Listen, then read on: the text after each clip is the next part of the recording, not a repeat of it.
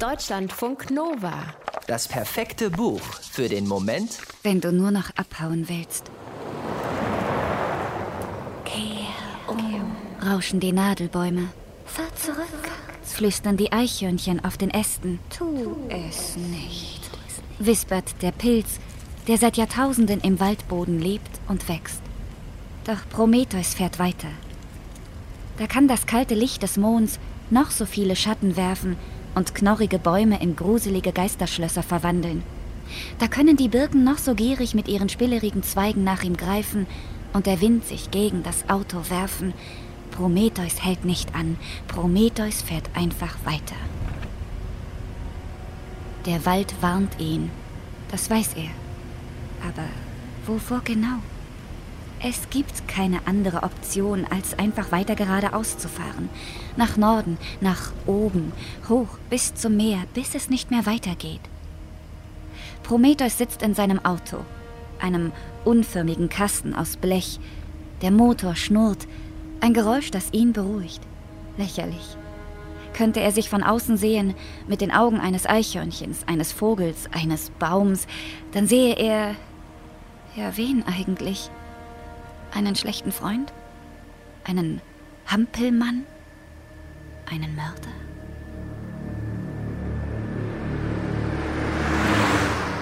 Die Landschaft verändert sich jetzt. Der Wald dünnt aus, große Dünen tauchen auf. Er kann das Meer schon riechen, die Algen, das Salz. Prometheus spürt ein Kribbeln auf seiner Haut. Je näher er dem Wasser kommt, desto stärker wird es und desto ruhiger wird er. Vielleicht ist das die Lösung. Vielleicht endet seine Flucht genau hier. Als Junge hatte er sich gewünscht, im Meer beerdigt zu werden, von einer Welle weggetragen zu werden, schwerelos, körperlos. Jakob hingegen wollte lieber in den Himmel getragen werden, von Geiern, die ihn aufgefressen haben. Jakob. In Prometheus krampft sich alles zusammen.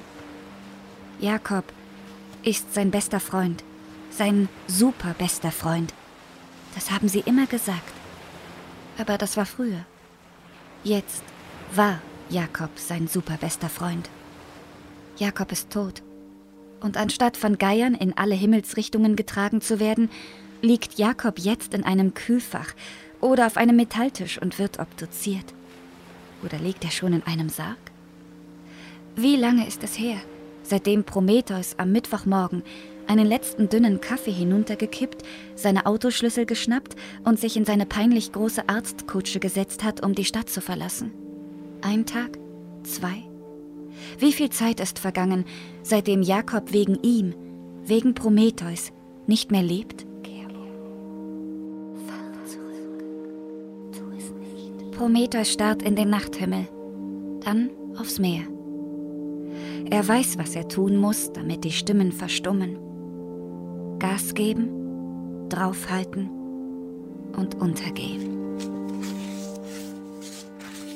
Von Prometheus Flucht nach Norden erzählt der neue Roman Der Mauersegler von Jasmin Schreiber. Der Mann heißt wirklich so. Er heißt auch Marvin, aber Prometheus klingt härter, selbstbewusster. Darum bestand er schon als kleiner Junge darauf, so genannt zu werden. Der Mauersegler erzählt auch von einer Freundschaft. Sie ist so stark, so voller Liebe, dass der eine Freund dem anderen Freund den größten Wunsch nicht abschlagen kann, trotz aller Zweifel. Prometheus ist Arzt und forscht an einer Immuntherapie. Und Jakob hat Blasenkrebs. Etwas Weiches, Warmes weckt Prometheus. Beim Versuch ins Meer zu fahren, war sein Wagen offensichtlich im Sand stecken geblieben und er vor Erschöpfung eingeschlafen. Das Weiche entpuppt sich als Nase. Die Nase gehört zu einem kleinen Pferd, das seinen Kopf durch das Autofenster steckt. Das Pferd hat ein Seil umgebunden. Das Seil liegt in der Hand einer kleinen alten Frau, die Prometheus mit strengem Blick mustert. Und dieser Blick wird Prometheus das Leben retten. Er wird alles in Ordnung bringen. Aber das kann Prometheus jetzt noch nicht wissen. Deutschlandfunk Nova.